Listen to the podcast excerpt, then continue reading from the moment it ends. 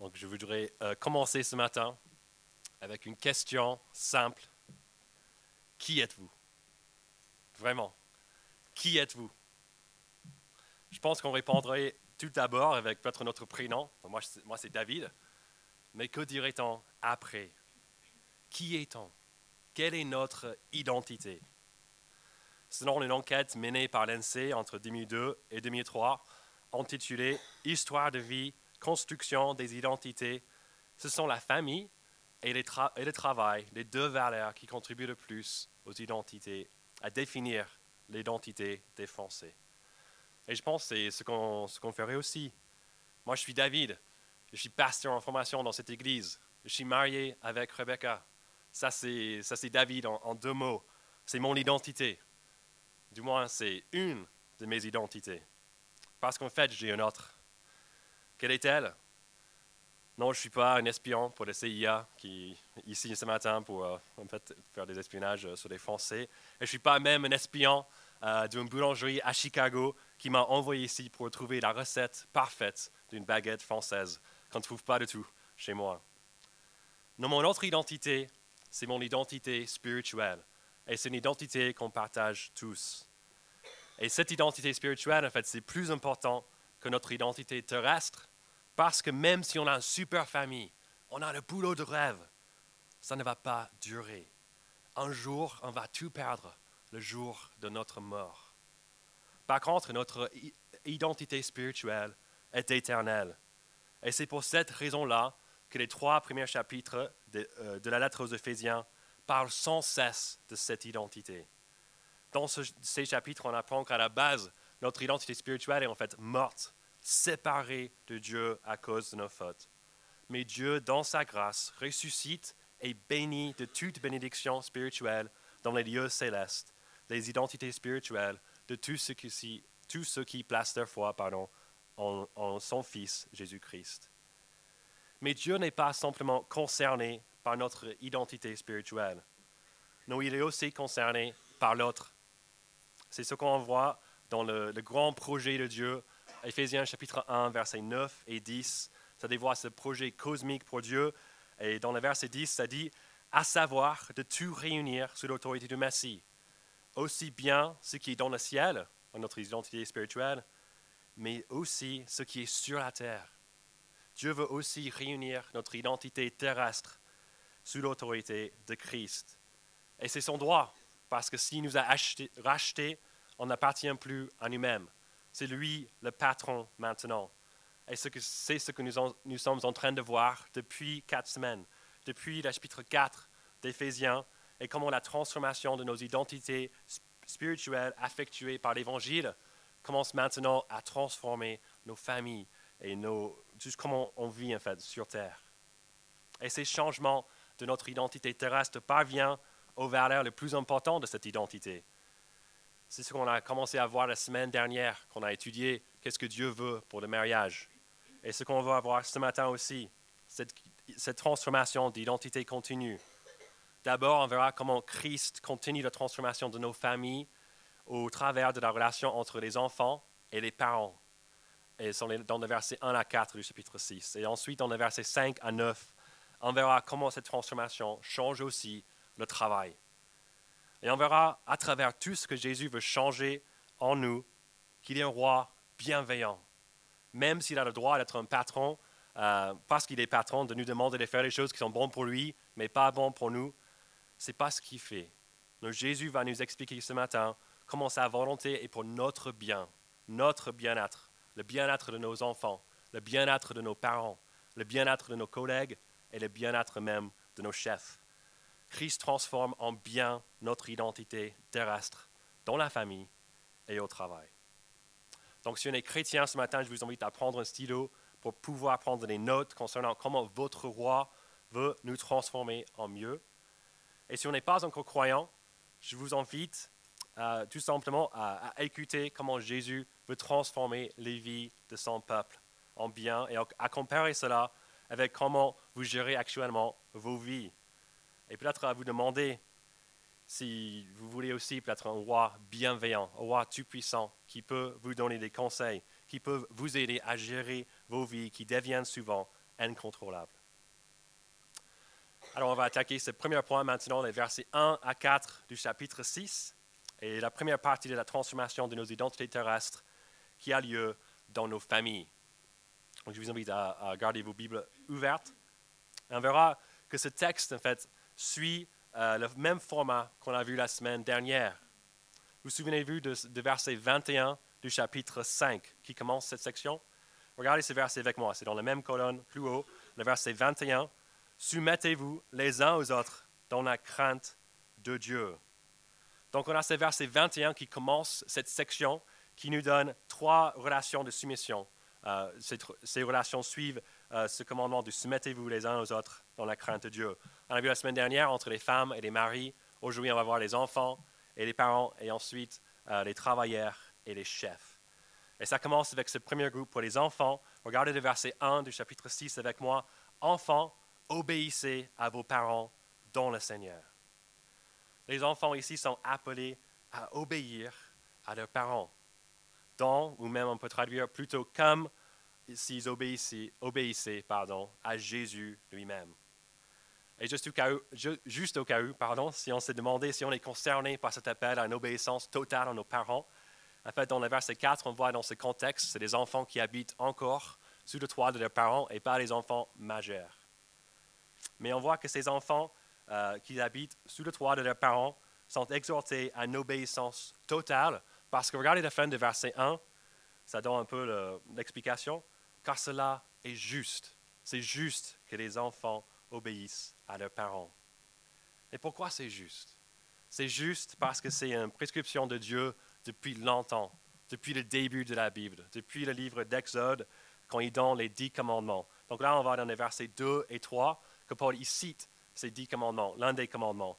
Euh, donc on trouve ces commandements dans l'Exode chapitre 20, et Deutéronome chapitre 5, mais on va juste lire ces deux versets qui sont cités pour nous par Paul. Donc regardez avec moi les versets 2 et 3. Honore ton père et ta mère. C'est le premier commandement accompagné d'une promesse, afin que tu sois heureux et que tu vives longtemps sur la terre.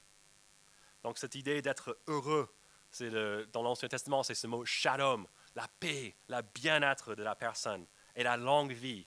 Ça, c'est en fait des récompenses divines pour les enfants qui obéissent à leurs parents.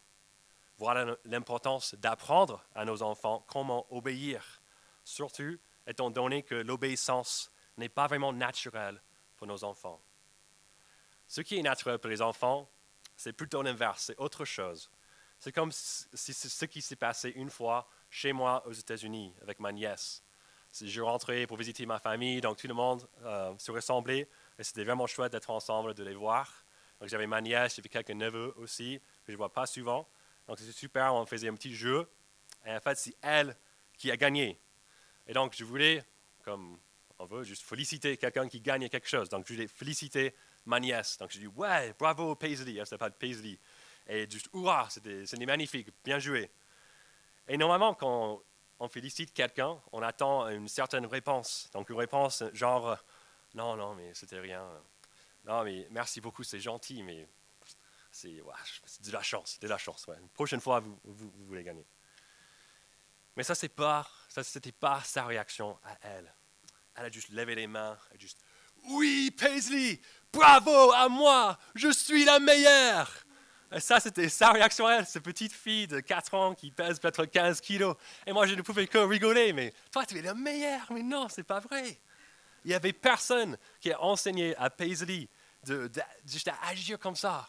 C'était juste sa nature de base. C'était un peu orgueilleuse, un peu, tu vois, même cette nature un peu pécheresse en elle. Et même si cet exemple est assez mignon, ça ne va rien faire du mal contre quelqu'un, moi j'ai juste pu rigoler, c'était bien, maintenant j'ai une histoire à vous raconter. En même temps, s'il n'y avait pas un cadre à un moment donné mis en place autour de Paisley pour qu'elle apprenne à obéir, qu'est-ce qui, va se passer par la suite? Elle continuera dans ce chemin à fait d'orgueil, un chemin qui mènera finalement d'être un rejet de Dieu. Parce que si on pense qu'on est vraiment le meilleur, on ne verra jamais notre besoin de Dieu. Donc, parents, comment ça se passe chez vous? Qui est le chef de votre famille? Est-ce vous qui établissaient les règles et qui demandaient que vos enfants vous obéissent? Ou est-ce eux qui donnent des ordres et qui dictent le rythme de vos foyers? Peut-être que vos enfants sont assez sages pour être en public, mais quand vous rentrez chez vous, c'est une autre histoire. Peut-être qu'ils sont en train de vous manipuler pour qu'ils reçoivent ce qu'ils veulent. Peut-être. Oh. Pardon.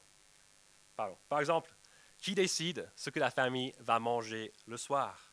Est-ce vous ou vos enfants, quand ils voient que les carottes que vous avez préparées n'ont pas l'air vraiment euh, euh, attirantes, ils demandent que ouais, vous faites en fait des frites. Et ça se passe comme ça tous les soirs. Qui décide ce que la famille va faire le week-end? Si vous voulez faire euh, peut-être une journée en famille au parc, et vos enfants ils veulent juste rester devant la télé le samedi, qui gagne cette bataille? Qui décide quand vos enfants vont au lit? Qui obéit à qui? Dans vos familles. Si ce n'est pas eux qui vous obéissent, regardez ce texte pour savoir combien ce genre de comportement est vraiment dangereux, parce que si cela n'est pas maîtrisé, cela mènera vos enfants loin du chemin de bien-être, parce que cela mènera loin d'une obéissance à Dieu. Parents, voulez-vous le bien-être de vos enfants? Voulez-vous que vos enfants réussissent leur vie? Alors ils n'ont pas besoin d'être gâtés avec une chambre mieux que la vôtre et de recevoir toutes les choses que vous n'avez pas eues quand vous étiez jeune. Ils n'ont pas besoin non plus d'aller à la meilleure école ou de faire mille activités périscolaires. Ils n'ont pas besoin que tout tourne autour d'eux.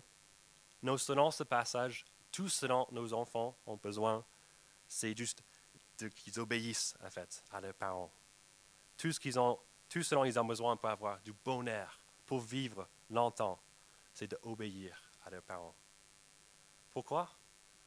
Parce que cela est juste. Et cela les aide à trouver leur place dans ce monde et devant Dieu.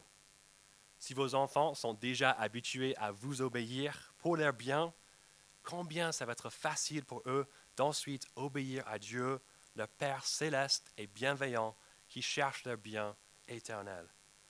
Et qu'est-ce qui peut nous encourager plus en tant que parents croyants que de voir que nos enfants suivent notre Dieu?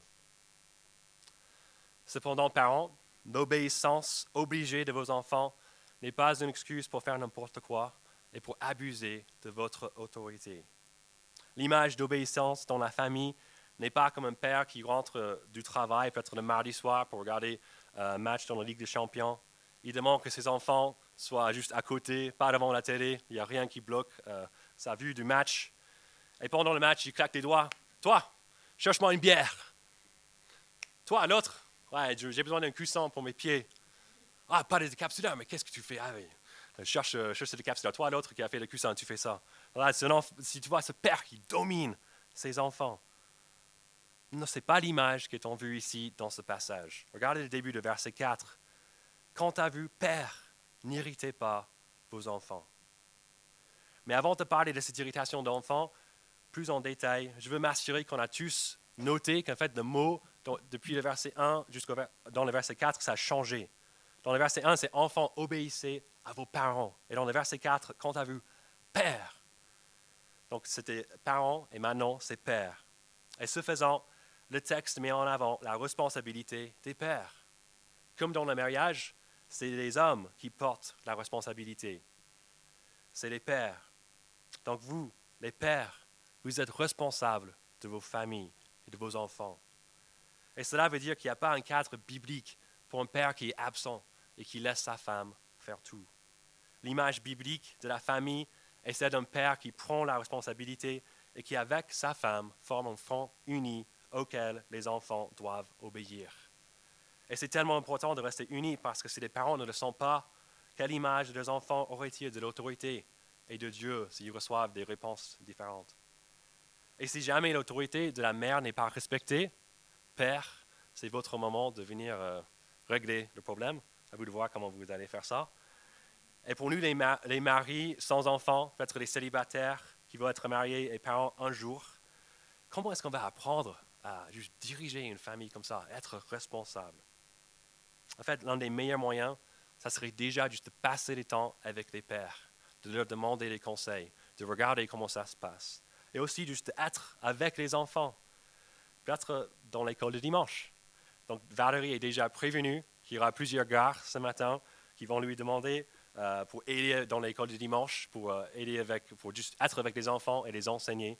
Et je vous invite vraiment, venez apprendre comment être le leader d'une famille. Revenons maintenant au verset 4. Donc, quant à vous, pères, n'irritez pas vos enfants, mais élevez-les en leur donnant une éducation et des avertissements qui viennent du Seigneur. Ce verset nous montre qu'il y a une différence entre l'irritation et la correction. L'irritation, c'est comme ce père qui claquait ses doigts. Les enfants, et ça se passe pour les enfants, ils sont vraiment en colère parce que les parents dominent sur eux. Mais ça, ce n'est pas le but de la correction biblique. Non, c'est, regardez dans le verset, c'est d'élever les enfants, de chercher leur bien, sachant que leur bien, c'est ce que Dieu veut pour eux. C'est lui le patron, c'est lui le chef. Et c'est lui qui doit être la source de l'éducation et des avertissements, comme euh, la fin du, du verset 4 nous le dit. Donc, parents, vous êtes responsables de donner à vos enfants une éducation qui vient du Seigneur. Ce n'est pas la responsabilité de l'Église, ni de l'école du dimanche, même si c'est de bonne qualité. Ce n'est pas la responsabilité des livres, des petits chants chrétiens que les enfants chantent entre eux. C'est la vôtre. Et c'est vrai que c'est une grosse responsabilité et c'est difficile. C'est beaucoup plus facile de laisser les enfants faire n'importe quoi. Comme ça, on n'a plus de responsabilité et tout le monde dans la famille, il fait ce qu'il veut. Et c'est aussi plus facile d'être une sorte de tyran, comme le mec qui claquait ses doigts, de demander que tout le monde fait notre volonté, même si ça n'a rien à voir avec la volonté de Dieu. Par exemple, on dit aux enfants dans la maison, peut-être c'est Franck qui m'a donné cette illustration, de rester totalement silencieux. Mais ce n'est pas normal que les enfants restent silencieux. Ils ont, ils ont envie de jouer, ils ont envie de, crier quelquefois. Et ça fait mal à personne. Est-ce que ça c'est contre la volonté de Dieu que les enfants jouent? Je pense pas dessus. Donc il faut, être, euh, il faut établir une correction qui vient du Seigneur. Et ce qui est difficile, c'est de faire exactement, exactement cela. C'est d'enseigner la, pardon, la volonté de Dieu à nos enfants et de les corriger. Et donc il faut demander, parents, qu'avez-vous mis en place pour faire cela, pour éduquer vos enfants? Lisez-vous la Bible avec eux. Priez-vous avec eux. Est-ce que vous êtes vous-même un bon exemple de piété que vos enfants peuvent suivre. Et quand les enfants font une crise, ce qui est totalement normal parce que les enfants sont pécheurs, comme nous d'ailleurs, comment la gérez-vous? Comment gérez-vous cette crise? Est-ce que c'est sans éclat de voix et de péché de votre part que vous les corrigez? Suivez-vous l'exemple de notre roi bienveillant qui nous corrige pour notre bien et qui nous explique pourquoi il fait ce qu'il fait? Parents, élevez vos enfants comme ça, ça coûtera. C'est difficile, ça prend de l'énergie, c'est vraiment pas facile, ça prend du temps aussi. Mais ça vaut la peine parce que c'est le moyen que Dieu a établi pour que nos enfants soient heureux et bénis. Prenez courage en écoutant Proverbe chapitre 22, verset 6. Je vais le lire pour nous. Éduque l'enfant d'après la voie qu'il doit suivre, même quand il sera vieux, il ne s'en écartera pas. Alors, on a vu comment Dieu veut transformer en bien notre identité dans la famille en nous aidant à vivre selon sa volonté. Ensuite, dans les versets 5 à 9, on verra comment cette transformation continue dans le cadre du travail. Mais avant d'expliquer cela, on voit dans ces versets que ça ne dit pas chef et, tout ça, ou chef et travailleur, ça dit plutôt esclave et maître. Donc il faut, il faut que j'explique quelque chose par rapport à l'esclavage dont parlent ces versets. D'abord, c'est important de, savoir que l'esclavage dans ces versets est un esclavage vraiment différent euh, à ce qu'on imagine. C'est un esclavage qui a été mis en place pour payer des dettes et des situations semblables. Par exemple, à l'époque, si tu n'avais pas d'argent pour payer tes dettes, vous n'avez vraiment pas la chance. Vous pouvez en fait devenir esclave temporairement jusqu'à ce que tu as tout payé, que tu sois payé. C'est vraiment différent que l'esclavage auquel on pense, comme ça s'est passé entre l'Afrique et l'Europe et l'Amérique. Cette forme d'esclavage est condamnée dans la Bible et en fait, c'était les chrétiens évangéliques qui ont lutté le plus fort pour l'abolition de cette forme d'esclavage. Et si ça, cette lutte vous intéresse, je vous conseille vivement à regarder le film euh, Amazing Grace, qui raconte l'histoire de William Wilberforce, ses collègues et leur lutte contre l'esclavage. Et je, vais vous dire qu'en fait, les films chrétiens sont souvent pas, pas vraiment bien, mais ce film-là est vraiment, vraiment de top qualité. Moi, je vous conseille vivement à regarder cela. Et enfin, vous connaissez le sujet, je vous encourage aussi à ne pas penser que l'esclavage est fini, c'est un truc au passé. Non, il est aussi en réalité pour nous aujourd'hui. En 2016, ils ont fait une estimation, ils pensent qu'environ 45 millions de personnes sont encore dans l'esclavage, dont à peu près 10 millions sont esclaves sexuels. Prions et luttons ensemble pour la fin de cette horreur. Tout cela dit, on verra que dans ce passage parle de la relation de soumission entre les esclaves et leurs maîtres.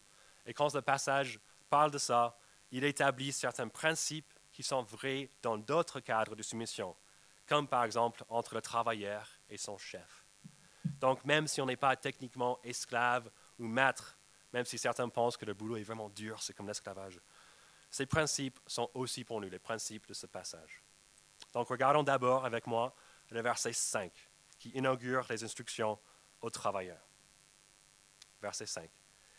Esclaves, obéissez à vos maîtres terrestres avec crainte et profond respect, avec sincérité de cœur, comme à Christ. Du coup, il nous suffit de remplacer euh, esclaves et maîtres avec travailleurs et chefs. Et ça, c'est quand ce verset commence à piquer un peu. Donc, regardez avec moi le verset 5 de nouveau. Travailleurs, obéissez à vos chefs avec crainte et profond respect, avec sincérité de cœur, comme à Christ. Ce texte ne mâche pas les mots, il appelle ceux qui travaillent à obéir à leur chef. C'est le même mot utilisé au verset 1 pour les enfants envers leurs parents.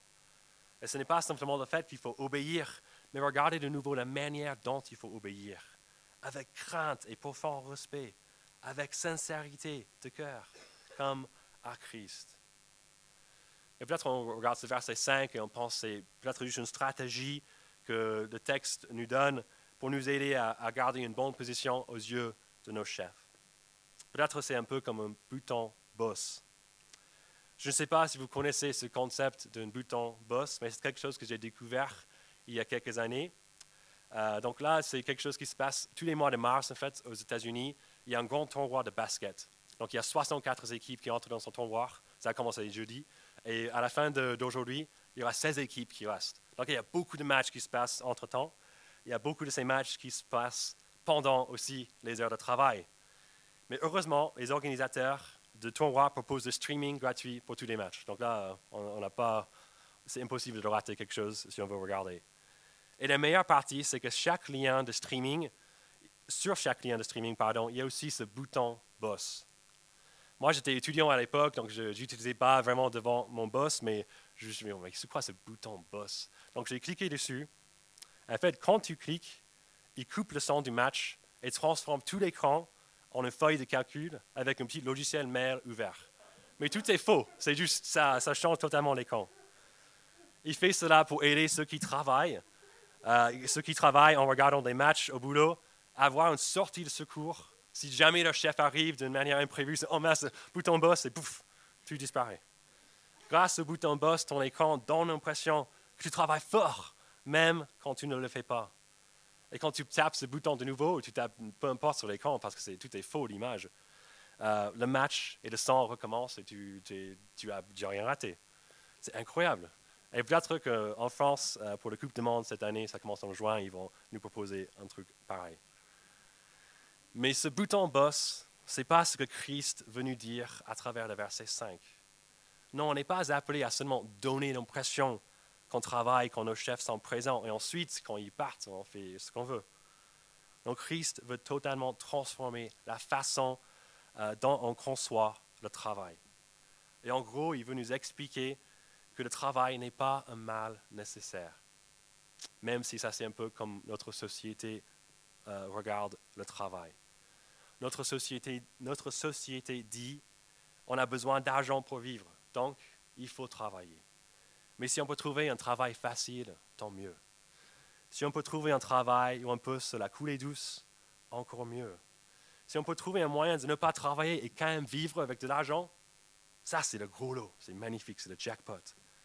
Et même ceux qui travaillent dur, ils font ça pas souvent parce que c'est bon de travailler, ils aiment leur travail c'est juste le travail, c'est super.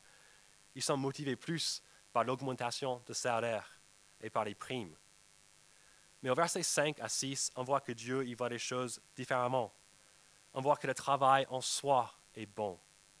Pourquoi? C'est parce que c'est fait pour le Seigneur. Regardez avec moi ces versets 5 à 7. Donc obéissez à vos maîtres terrestres comme à Christ. Verset 6. Mais ils comme des serviteurs de Christ qui font de tout leur cœur la volonté de Dieu. Le verset 7. Servez-les. Pourquoi? Comme si vous serviez le Seigneur et non les hommes. C'est la fin de verset 7. Quand on travaille, on travaille pour la gloire de notre Seigneur. Et c'est le cas peu importe notre boulot. Ce n'est pas seulement ceux qui travaillent dans l'Église ou des missionnaires qui travaillent pour Dieu. Non, c'est nous tous. Étudiants, vous avez le privilège de faire vos études pour la gloire de Jésus-Christ. Oui, même les devoirs, même les rédactions que juste, ah, mais ça sert à quoi? Ça sert à la gloire de Jésus.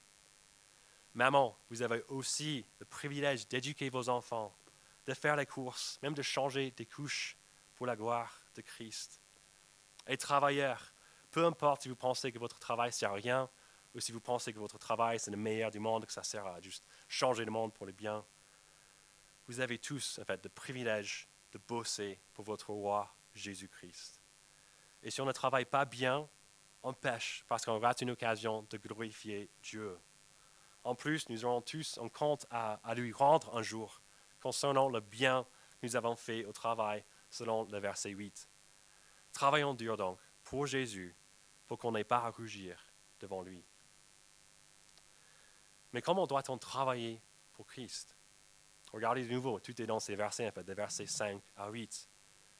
Christ veut d'abord qu'on travaille avec respect et sincérité pour nos chefs. Et donc, on peut se demander, mais quelle est notre attitude envers nos chefs actuellement?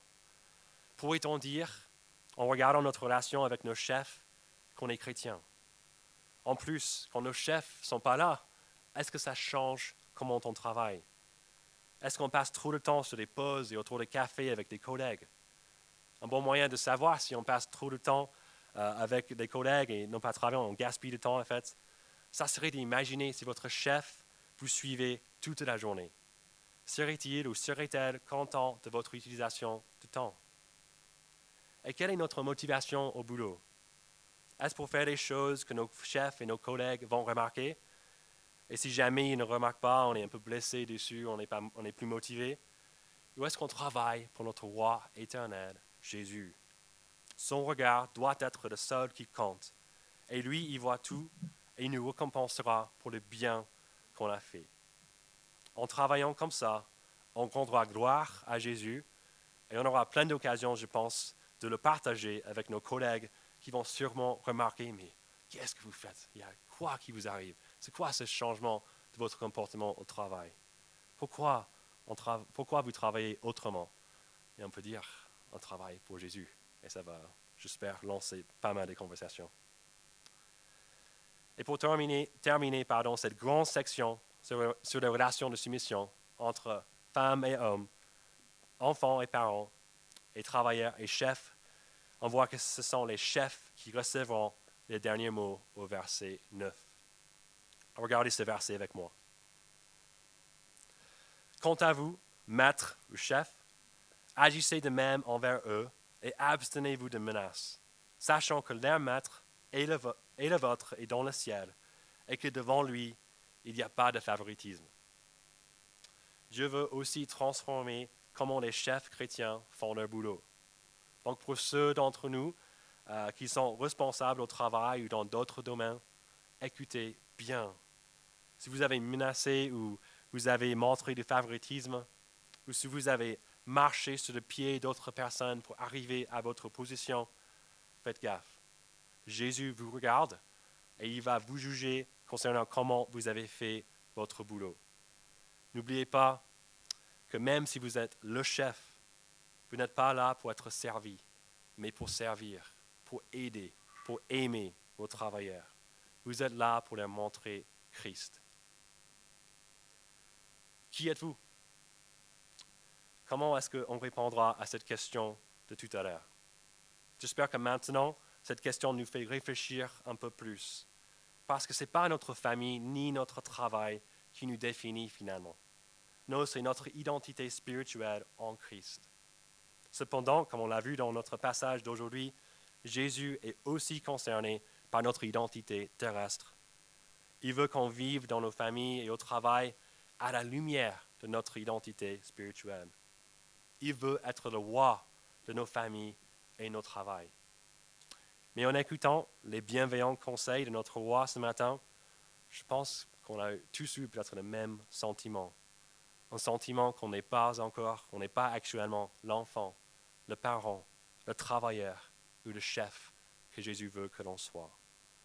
Si c'est le, cas, n'oublions pas le moteur de notre transformation dans les chapitres 1 à 3 d'Éphésiens, l'évangile de Jésus-Christ, qui a déjà changé pour toute l'éternité nos identités spirituelles et qui entraîne maintenant de changer le reste. N'oublions pas que Jésus est notre roi bienveillant. Il connaît nos échecs, il nous aime quand même et il est prêt à pardonner tout ce qui vient à lui avec un changement d'attitude et de la foi. Il est aussi prêt à nous aider à, vivre d'une manière digne de son appel dans nos identités terrestres, dans nos familles et à notre travail. Et je vais terminer en priant pour nous, pour demander à Dieu justement son aide. Prions. Père, merci pour l'évangile de Jésus-Christ qui nous sauve et qui nous permet d'être bénis de toute bénédiction spirituelle dans les lieux célestes. Merci qu'en Christ, tu as déjà transformé notre identité spirituelle. Et merci que tout cela, tout cela dépend de toi et de ta grâce et pas de notre performance. Père, tu es le roi de tout, et on veut répondre à ta grâce et à ton salut en te donnant le contrôle de nos vies et de nos identités terrestres, de nos familles et de notre travail. Pardonne-nous pour comment nous avons vécu jusqu'à présent en tant que parents, enfants, travailleurs ou chefs, et donne-nous de ton esprit pour que nous puissions vivre dans ces cadres selon la volonté de notre roi bienveillant. Jésus-Christ. C'est lui qui nous aime et qui nous a donné ce conseil précieux pour notre bien-être et pour que nous puissions vivre pour sa gloire. Amen.